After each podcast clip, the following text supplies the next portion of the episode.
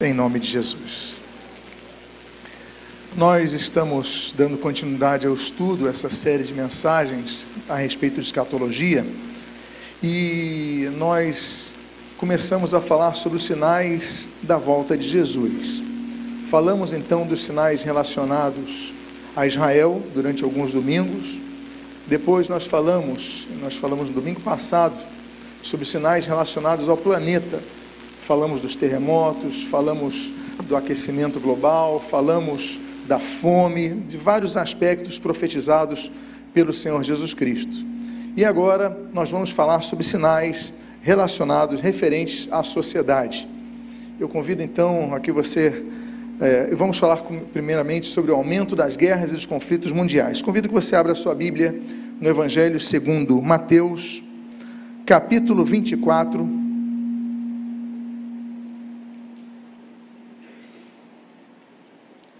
Mateus capítulo 24. Eu creio que não tenham mudado ali o slide. Temos algum problema nos slides? Ok. Versículo 6, versículo 7. E o texto diz: E vocês ouvirão falar de guerras e rumores de guerras.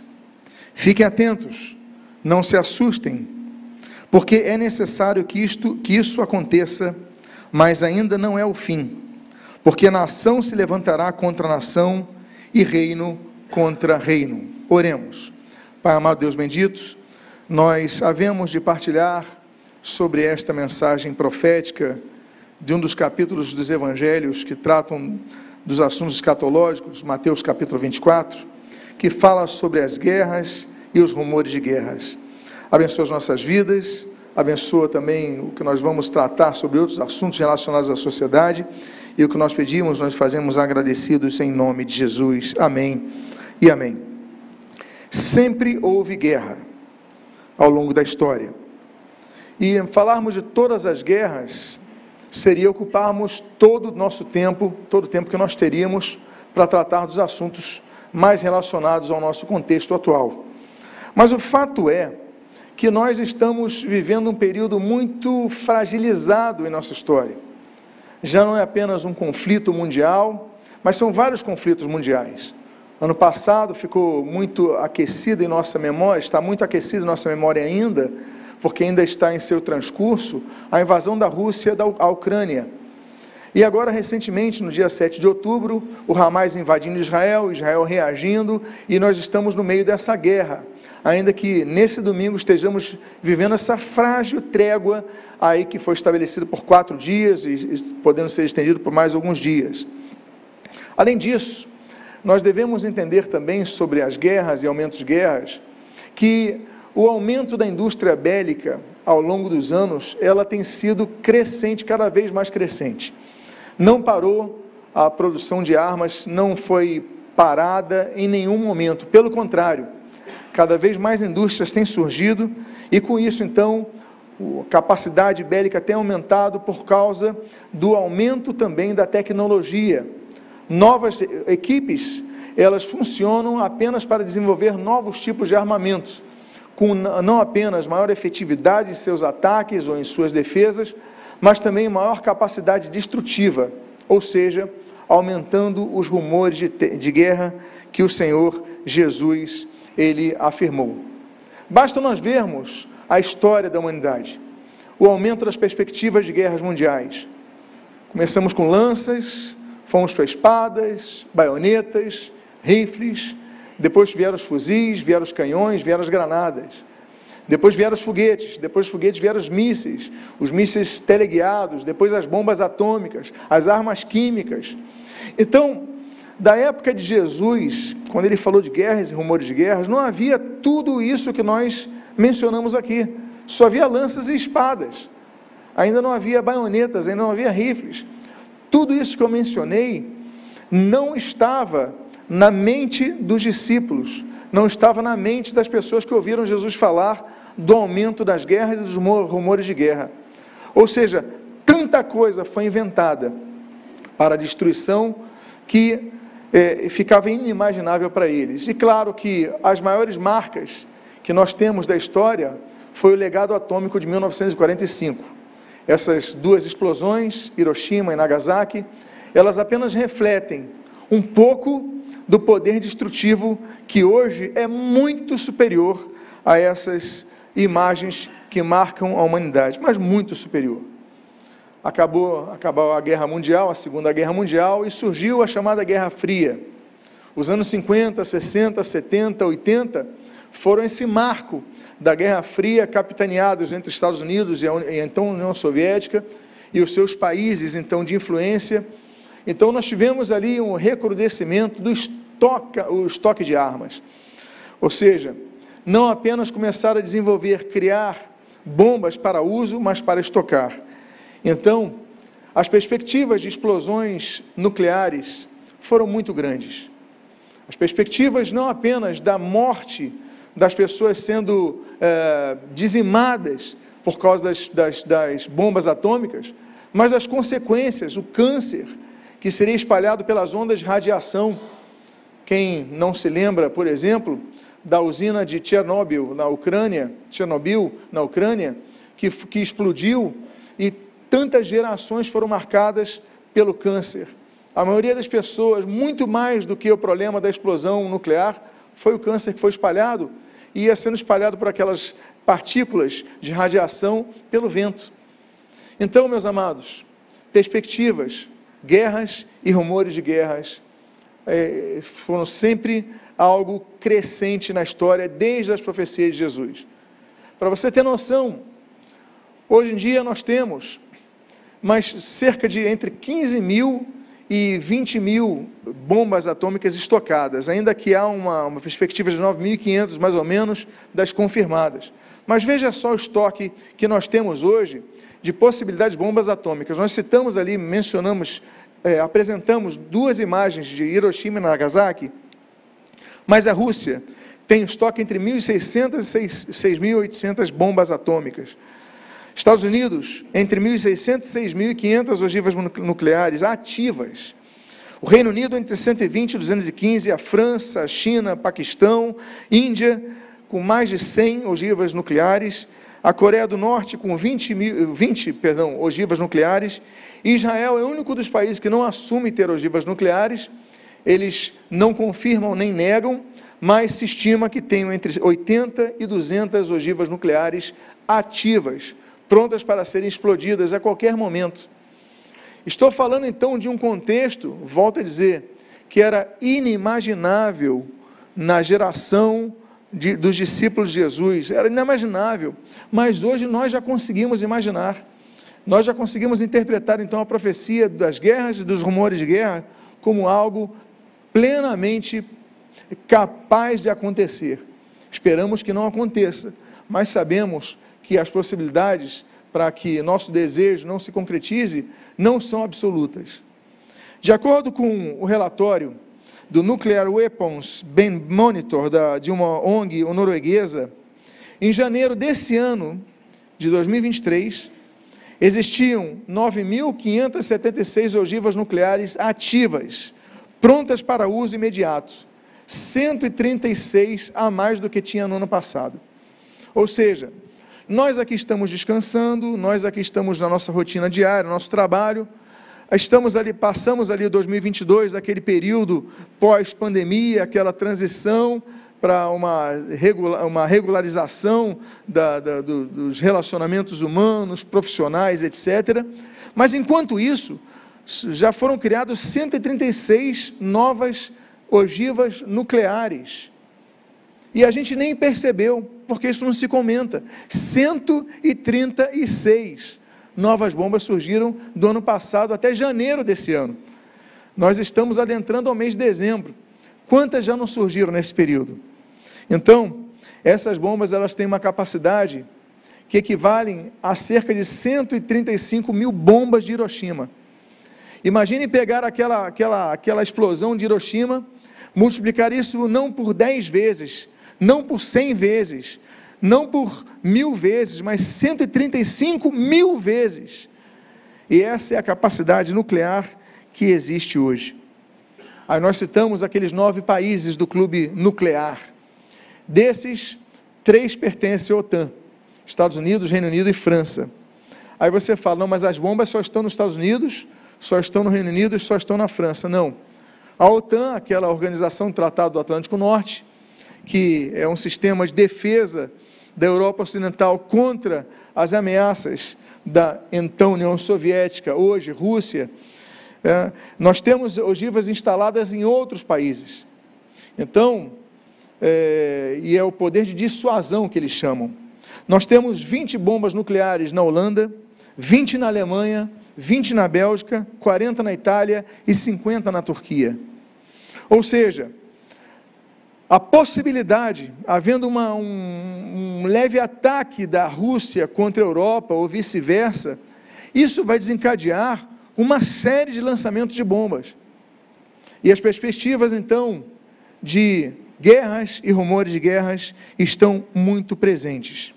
Para você ter uma noção do poderio de destruição de cada uma dessas ogivas nucleares, eu citei ali, segundo aquele relatório da ONG norueguesa, 9.553, nós temos um poderio que equivale a cerca de 300 vezes cada, bomba, cada das principais bombas, 300 vezes mais do que Hiroshima, a bomba de Hiroshima.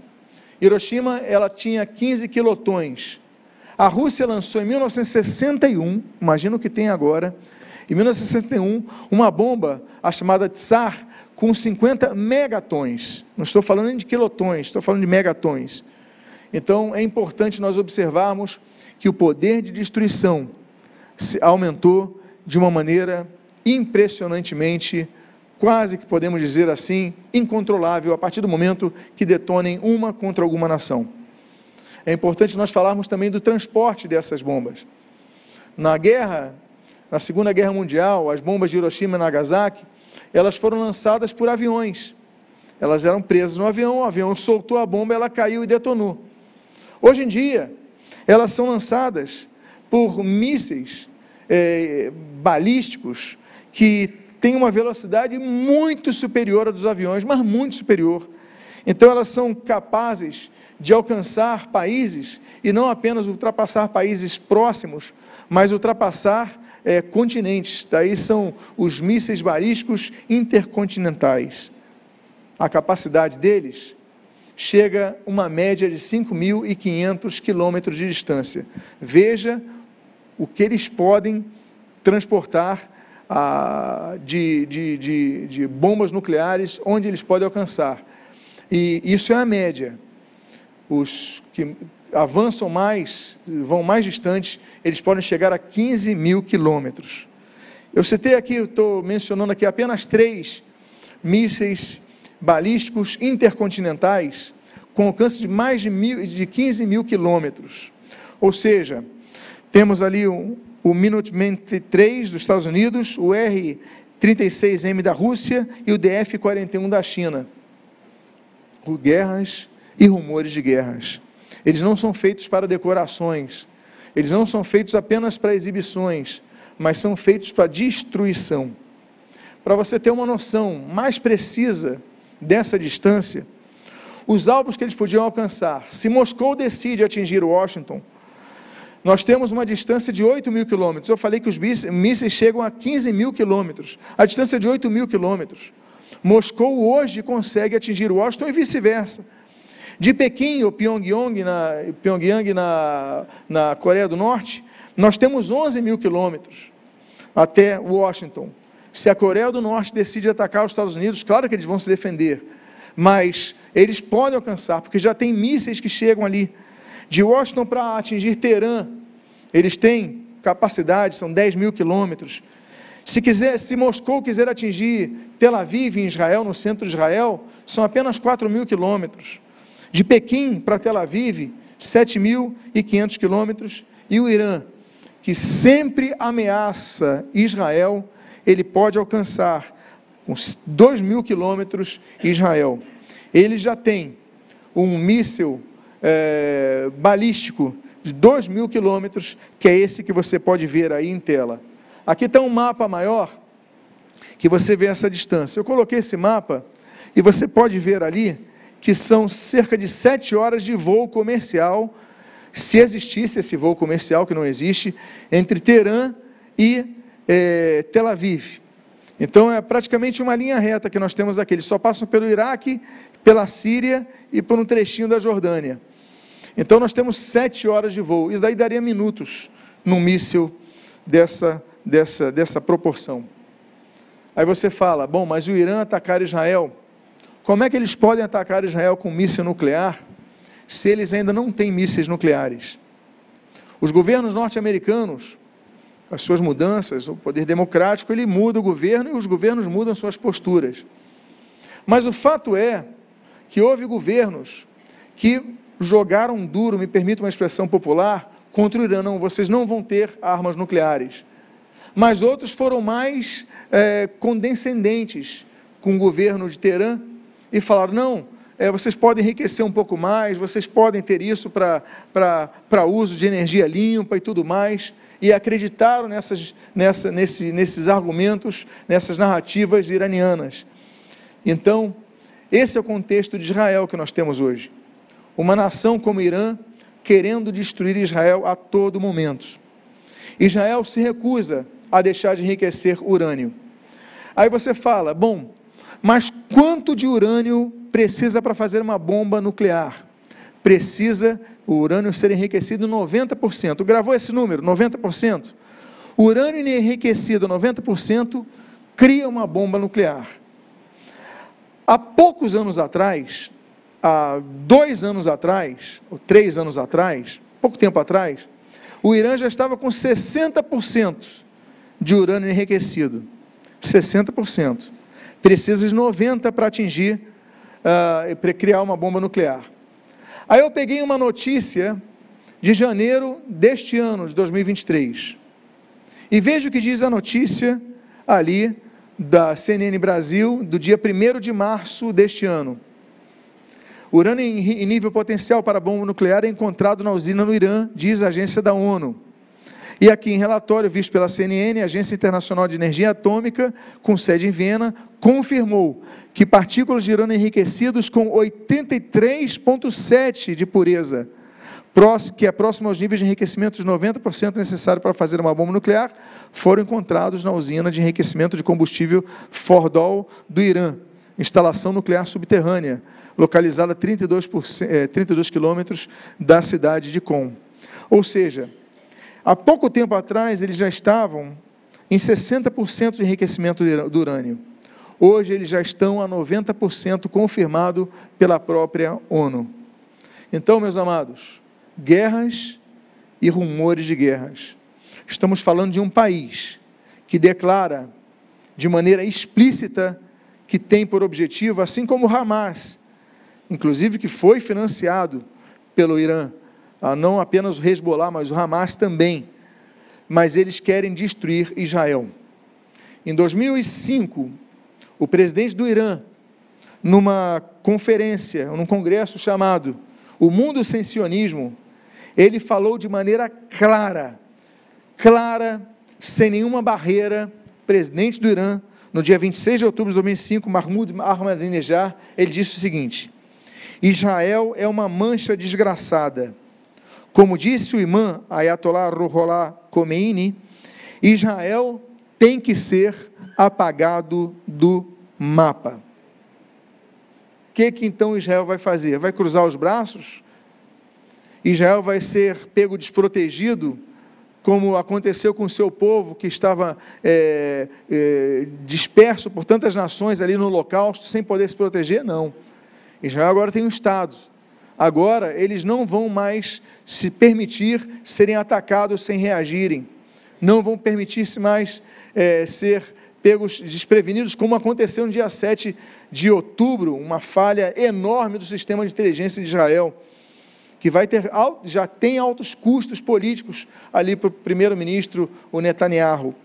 Mas Israel já declarou que nunca vai permitir que o Irã chegue aos 90% a ter uma bomba nuclear. Note, eles já estão em 86,7%.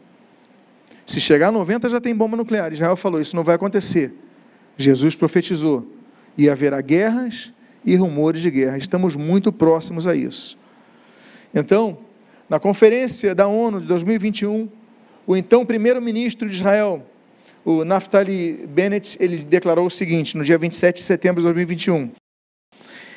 Israel está literalmente cercado pelo Hezbollah, por milícias xiitas, pela Jihad Islâmica e pelo Hamas. Em nossas fronteiras. Eles têm em comum o financiamento e as armas do Irã. E Israel não permitirá que o Irã adquira uma arma nuclear. A partir do momento que o Irã chegue à perspectiva de 89% da pureza do enriquecimento do seu urânio, Israel, vocês acham que vai ficar parado? Guerras e rumores de guerras. O ministro da Defesa de Israel, Benny Gantz, em 2022, ele declarou o seguinte: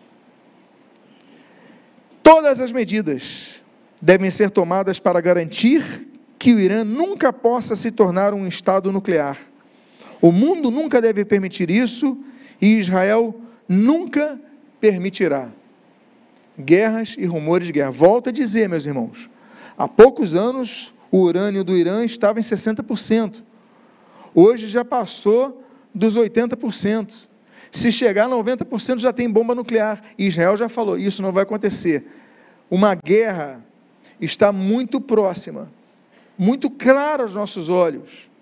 A Agência de Energia Atômica da ONU já declarou isso.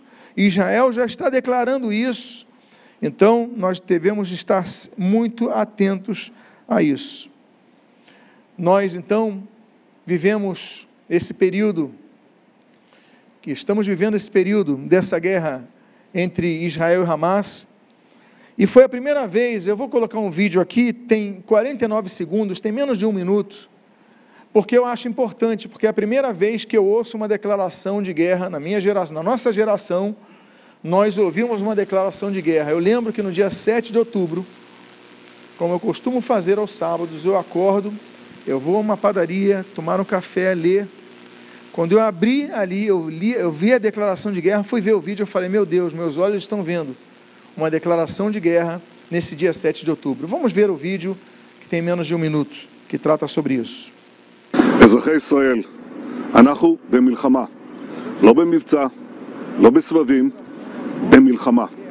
הבוקר חמאס פתח במתקפת פתע רצחני נגד מדינת ישראל ונגד אזרחיה. אנחנו בתוך זה משעות הבוקר המוקדמות. כינסתי את ראשי מערכת הביטחון, הנחיתי קודם כל לטהר את היישובים מהמחבלים שחדרו פנימה, הפעולה הזאת מתבצעת בשעות הללו. במקביל הוריתי לבצע גיוס מילואים נרחב ולהשיב מלחמה שערה בעוצמה ובהיקף שהאויב לא הכיר. האויב ישלם מחיר שהוא לא ידע כמותו. אני קורא בינתיים לכל אזרחי ישראל להישמע בקפדנות להנחיות הצבא, להנחיות פיקוד העורף. אנחנו במלחמה ואנחנו ננצח בה. Então, essa declaração sucinta é uma declaração de guerra e nós vivenciamos isso. Esse é o mapa que você pode ver, o, o ataque do Hamas no dia 7 de outubro. Aqui é a faixa de Gaza. Perdão, pode voltar, por favor? Isso, muito obrigado. Aqui é a faixa de Gaza. Esse é o território que eles invadiram, provocando as matanças. E esse daqui é o sul. E ao norte, o Hezbollah começou a lançar seus foguetes é, contra o norte de Israel e toda essa área, todas essas cidades de Israel foram evacuadas. Pois bem, meus amados irmãos, a necessidade de defesa de Israel é um fato existencial à nação, como declarou a ex-premier Golda Meir. Ela disse o seguinte: se os palestinos baixarem as armas, haverá paz. Se os israelenses baixarem as armas, não haverá mais Israel. Ou seja, guerras e rumores de guerras. Israel vive no estado de guerra desde que foi criado, desde até antes do que foi criado, como nós já tratamos. Agora, não são apenas as guerras ali na faixa de Gaza contra Israel, ah, no território de Israel, mas também a guerra na Ucrânia e outras guerras estão em curso. Para você ter noção da amplitude das guerras e dos não apenas rumores de guerras. Esses países todos que nós estamos vendo aqui estão envolvidos em guerra. Não apenas os Estados Unidos, mas aqui a Venezuela. Vocês estão acompanhando a ameaça da Venezuela de invadir a Guiana. Isso pode acontecer nas próximas semanas, no próximo mês. Ontem eu estava acompanhando o presidente da Guiana é, no território de Ezequibo, que é um território com muito petróleo que a, que a Venezuela quer invadir, ele hasteando a bandeira da Guiana. Nós temos as guerras ali, ah, aqui na, na, região do Marrocos, Saara Ocidental, Mali, Chad, eh, República Centro-Africana, Sudão, Sudão do Sul, Etiópia, Somália, Congo, Moçambique, Líbia, o Egito contra as insurgências ali do, do Estado Islâmico e outros. Claro que Israel, nesse território, aqui nessa região, o Líbano, a Síria, a Arábia Saudita, o Iêmen, lançando inclusive mísseis contra Israel, nós temos a Rússia invadindo a Ucrânia com apoio da Bielorrússia, nós temos a China ameaçando invadir Taiwan, nós temos a Coreia do Norte, nessa sempre ameaça a Coreia do Sul, o envolvimento com o Japão, ali nas brigas das ilhas com a, com a Rússia, nós temos ali o, o Afeganistão, o Paquistão, o Irã, que já foi citado aqui, o Cáucaso, ali a Geórgia, por exemplo, muitos países do mundo, é, guerrilhas na, nas Filipinas, o mundo tomado de guerras. Guerras e rumores de guerras, como foi profetizado pelo Senhor Jesus Cristo. Então, eu citei isso aqui e eu volto a mencionar aquele texto de Jesus em Mateus capítulo 24. Mas eu menciono com outro negrito, que é muito importante aqui. Nós lemos, e vocês ouvirão falar de guerras e rumores de guerras. Fiquem atentos e não se assustem, porque é necessário que isto aconteça, mas ainda não é o fim. Porque nação se levantará contra nação, e reino contra reino. Ainda não é o fim. Tudo isso que nós estamos vendo, ainda não é o fim. São sinais para o fim. Muita coisa acontecerá antes do fim, inclusive o arrebatamento da igreja, inclusive o período da grande tribulação, coisas que estudaremos a partir de janeiro. Mas vamos então continuar falando sobre outro sinal, outro sinal importante da, sobre a volta de Jesus: o aumento do conhecimento científico. O texto de Daniel, no capítulo 12, versículo 4, ele registra: E tu, Daniel, fecha estas palavras e sela este livro, até ao fim do tempo. Muitos correrão de uma parte para outra, e a ciência se multiplicará. Um dos sinais mais claros é o aumento da ciência. Nos últimos 50 anos, houve mais descobertas eh, eh, tecnológicas, perdão, mais descobertas tecnológicas do que nos 100 anos anteriores e do que nos mil anos anteriores.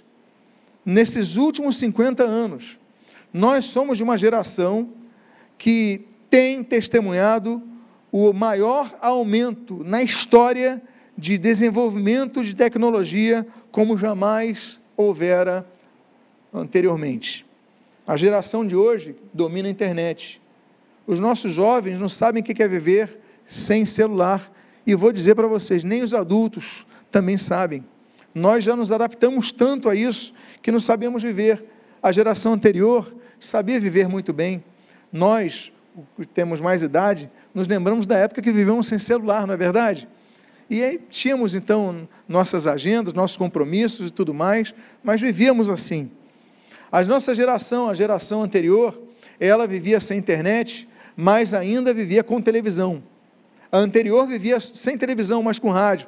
E anterior que vivia sem rádio, com jornal. Meus amados, se nós falarmos então do crescimento da ciência, desenvolvimento da tecnologia, nós só podemos confirmar a profecia registrada por Daniel. Em todas as áreas da ciência nós vemos isso: alimentação, medicina, transporte, é, a invenção do motor, a invenção da lâmpada, a invenção do, das, dos remédios. Tudo isso tem se desenvolvido e confirmado a profecia registrada por Daniel. Então, tudo isso, esse desenvolvimento tecnológico, ele tem levado a algo que está muito claro e notório e já se faz presente: o controle mundial das pessoas. Isso não é mais uma teoria. Isso não é mais uma perspectiva profética. Isso é algo que já existe hoje. E isso então faz com que a profecia de Daniel se mantenha tão atualizada. E aí nós vamos para a última parte do nosso estudo desta manhã. O aumento do controle mundial sobre os indivíduos. Ao longo da história, meus amados irmãos, a sociedade foi se organizando. E com as suas organizações, elas foram criando governos. Elas foram definindo governos e governos sobre povos. Esses governos, então, começaram a centralizar poderes e ali começaram a se organizar para que pudessem, por exemplo, arrecadar recursos para a defesa, para a construção de seus muros, para comprar, para forjar novas espadas. Né? Então, precisava-se de recursos. Então, quem tem os recursos? Vamos contar cada um. Nós temos os primórdios do imposto de renda já acontecendo de muitas formas anteriormente os impostos sendo coletados, para que o governo fosse mantido, para que as defesas fossem mantidas, para que pudessem ser, eh, ser criados canais de água, né, levando águas para regiões que não tinham, para produzirem, enfim, eh, vários, vários fatores, melhorias nos portos e tudo mais.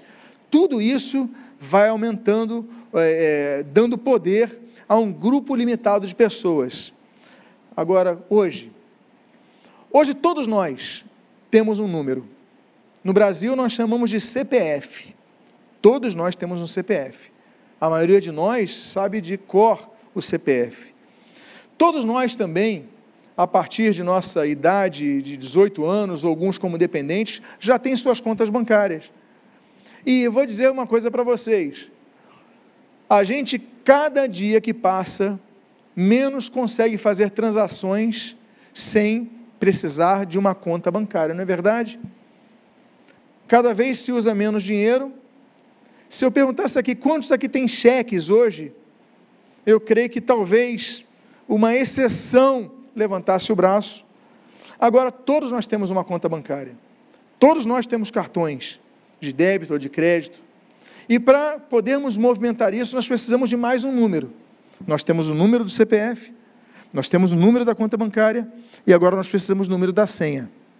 E essa senha numérica, ela pode ser otimizada através da biometria que é oferecida nos dias atuais.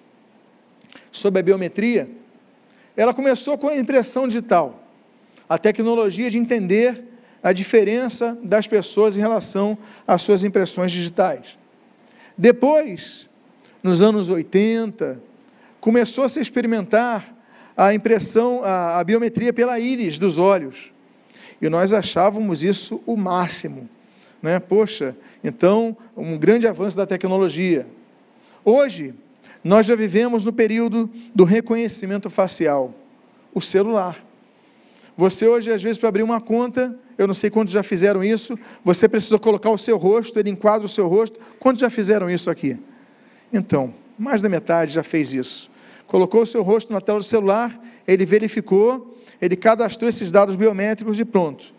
Agora você tem acesso aos seus celulares, aliás, há celulares que você desbloqueia apenas colocando o seu rosto, não é verdade? Acesso a residências, você vai na portaria e você, antigamente você precisava do porteiro, depois você precisava da senha, depois você colocava o dedo, agora você coloca o rosto e a porta se abre. Acontece com alguém aqui, na residência ou no, no prédio de alguns aqui, então você pode ver isso daí. Agora, com tudo isso circulando de maneira virtual, será que alguém aqui não percebe que outros têm acesso às nossas informações? É claro que os bancos têm acesso às nossas informações, é claro que os governos têm acesso às nossas informações. Todas as nossas transações comerciais, financeiras, elas são registradas, elas estão arquivadas, elas podem ser verificadas por outras pessoas. Não pense então que você faz alguma coisa no mundo digital que não seja arquivado.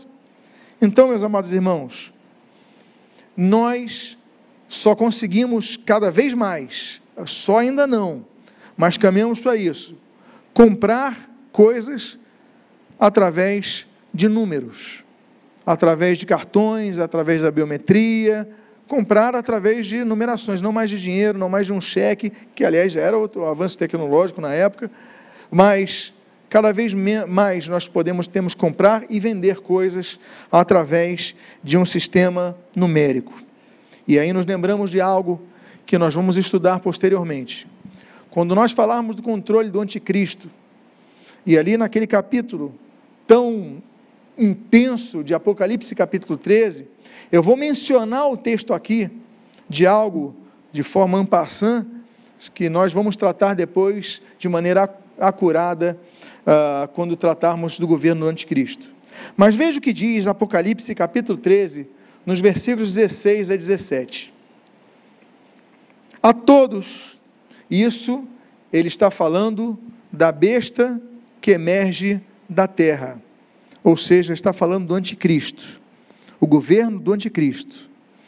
E naquele período, a profecia de João aponta o seguinte: a todos, os pequenos e os grandes, os ricos e os pobres, os livres e os escravos, faz que lhe seja dada certa marca sobre a mão direita ou sobre a fronte, para, para que ninguém possa comprar ou vender, senão aquele que tem a marca, o nome da besta ou o número do seu nome.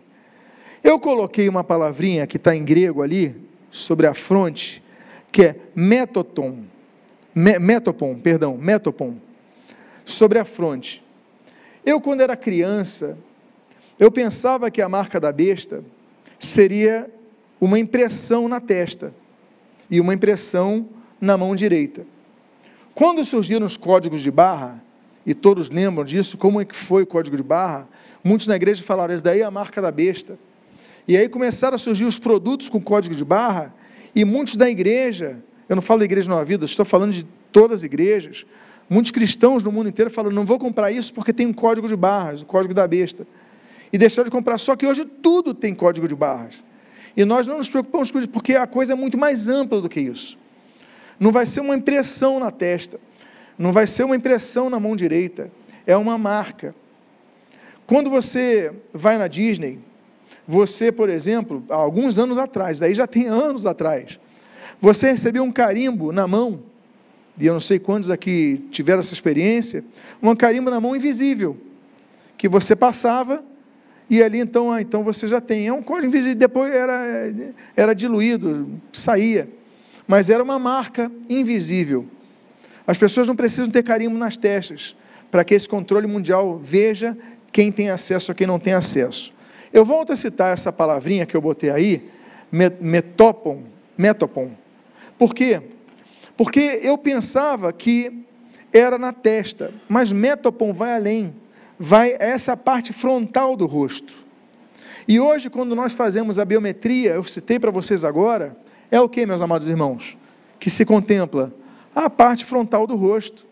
Porque o algoritmo não pega apenas a íris, ela pega a distância entre os olhos, distância dos olhos para o nariz, para a boca, para as orelhas, né, a dimensão, a proporção da dimensão uh, da, do, do crânio da pessoa, tudo isso é calculado em, em segundos, em milésimos de segundos, para naquele algoritmo falar: essa pessoa pode liberar o acesso celular.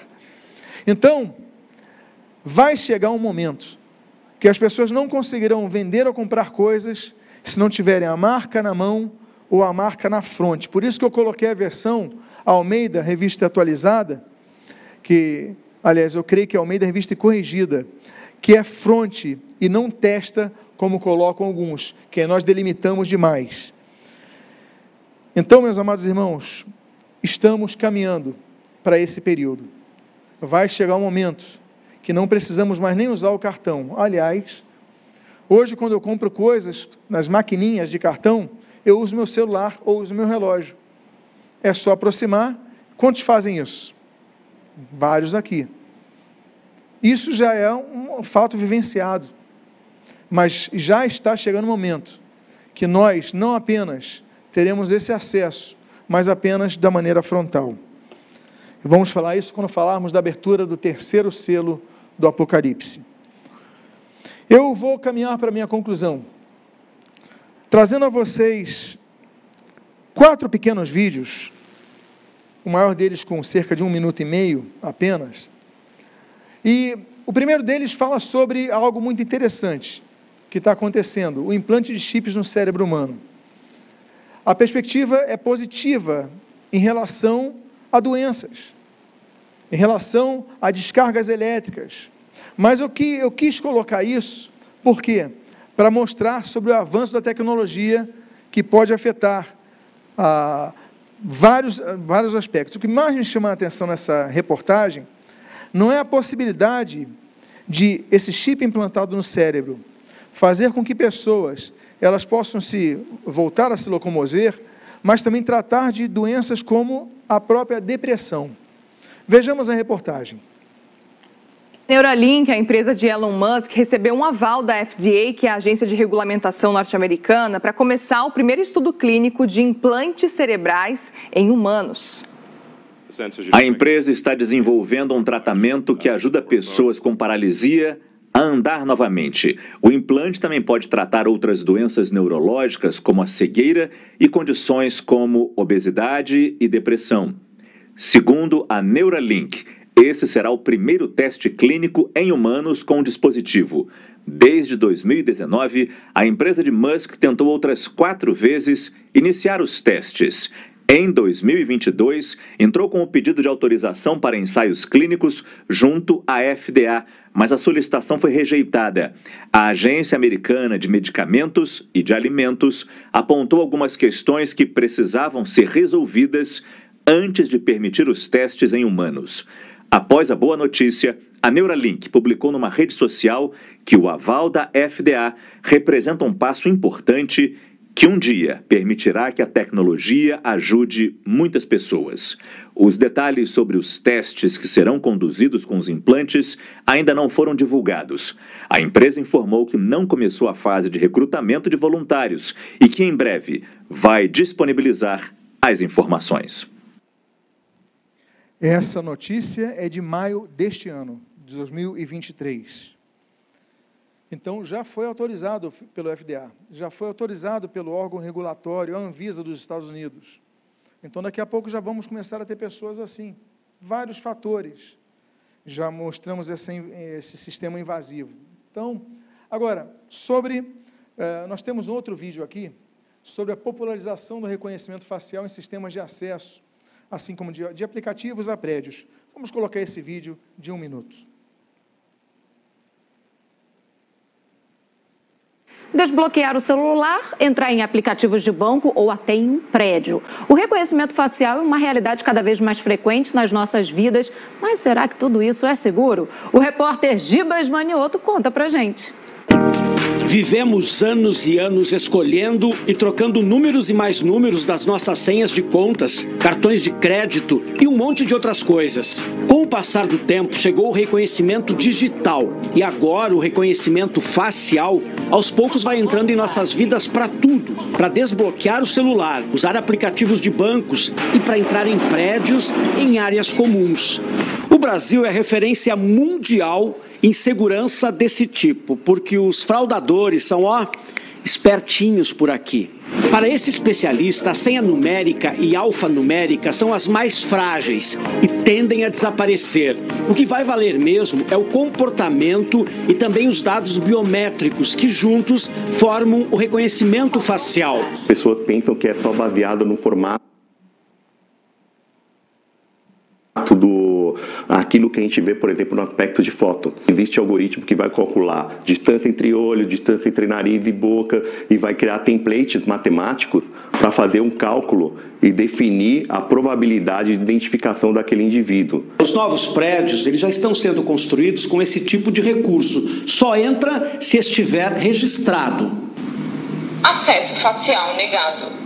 Este na Zona Sul de São Paulo tem reconhecimento facial na recepção, na garagem e nas áreas de lazer. Nós, síndicos, temos que investir nisso logo no início da entrega do empreendimento. Então, é, eu entendo que leitor facial é das, dos recursos mais modernos e que realmente oferece segurança para o condômino. No entanto, o especialista afirma que não existe nenhum sistema com 100% de confiabilidade, mas as empresas estão caminhando para melhorias. Então, cada vez mais vocês, a gente tem que combinar diversos tipos de soluções, avaliar os cenários de cybercriminosos, de fraudadores, para compor e fazer uma análise de contexto e compor algumas soluções para mitigar esse tipo de risco. E eu coloco um vídeo aqui para vocês, lembrando do texto de Apocalipse 13.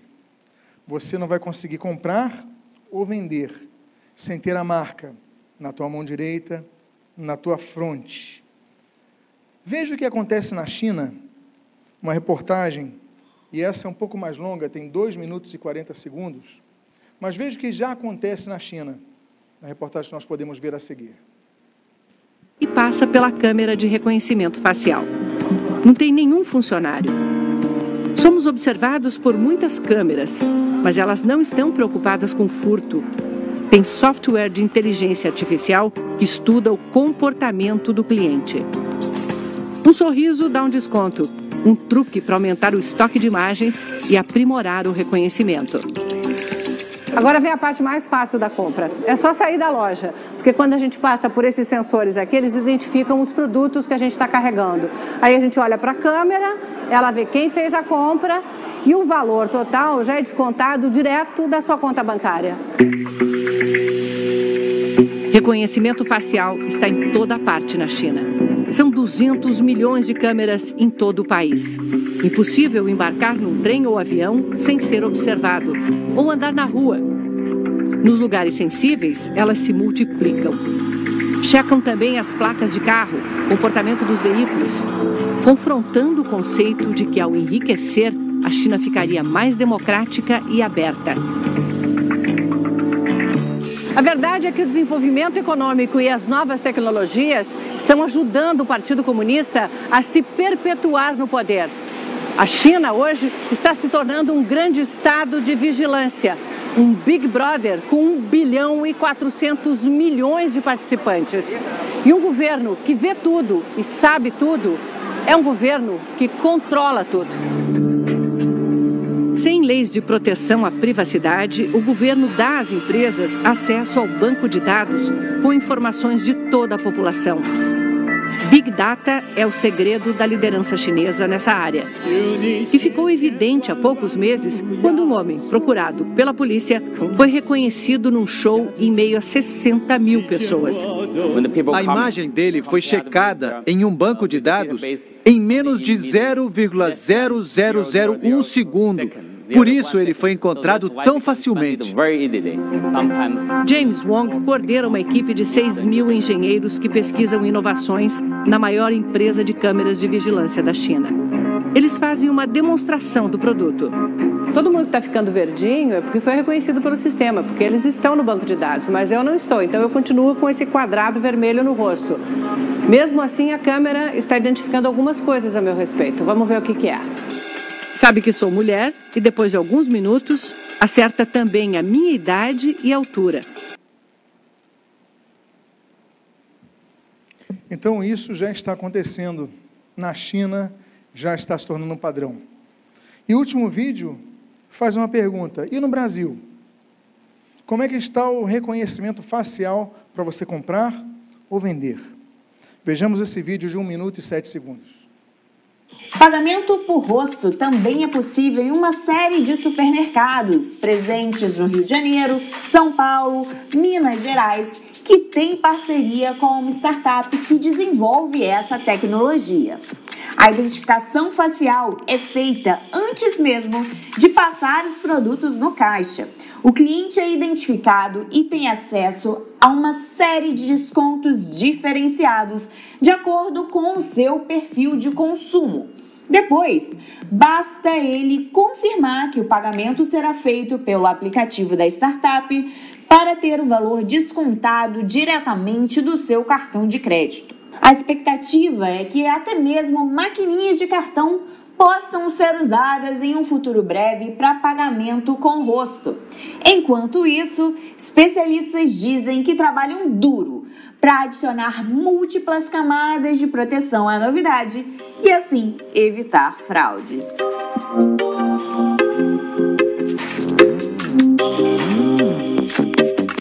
Esse vídeo, então, é de junho deste ano, 2023.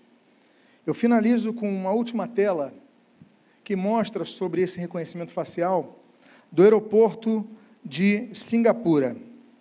O aeroporto de Singapura, de Singapura, a partir do ano que vem, vai começar a abrir para que pessoas passem e entrem no país sem a necessidade de passaporte. O banco de dados que nós já temos, já existe, é tão detalhado que a pessoa vai, sem precisar de passaporte, ela vai passar, eles vão reconhecer, já vão dar entrada no país e você já vai ter acesso a esses dados aqui do Estadão, publicado em setembro deste ano. Meus amados, Jesus está voltando. Isto é muito claro, muito notório, cada vez mais presente. E domingo que vem, então, nós vamos falar a respeito da última parte dos sinais da volta de Jesus que são os sinais referentes à igreja. Falamos dos sinais referentes a Israel, falamos dos sinais referentes ao planeta, hoje falamos dos sinais referentes à sociedade e nós encerraremos domingo que vem sobre os sinais referentes à igreja.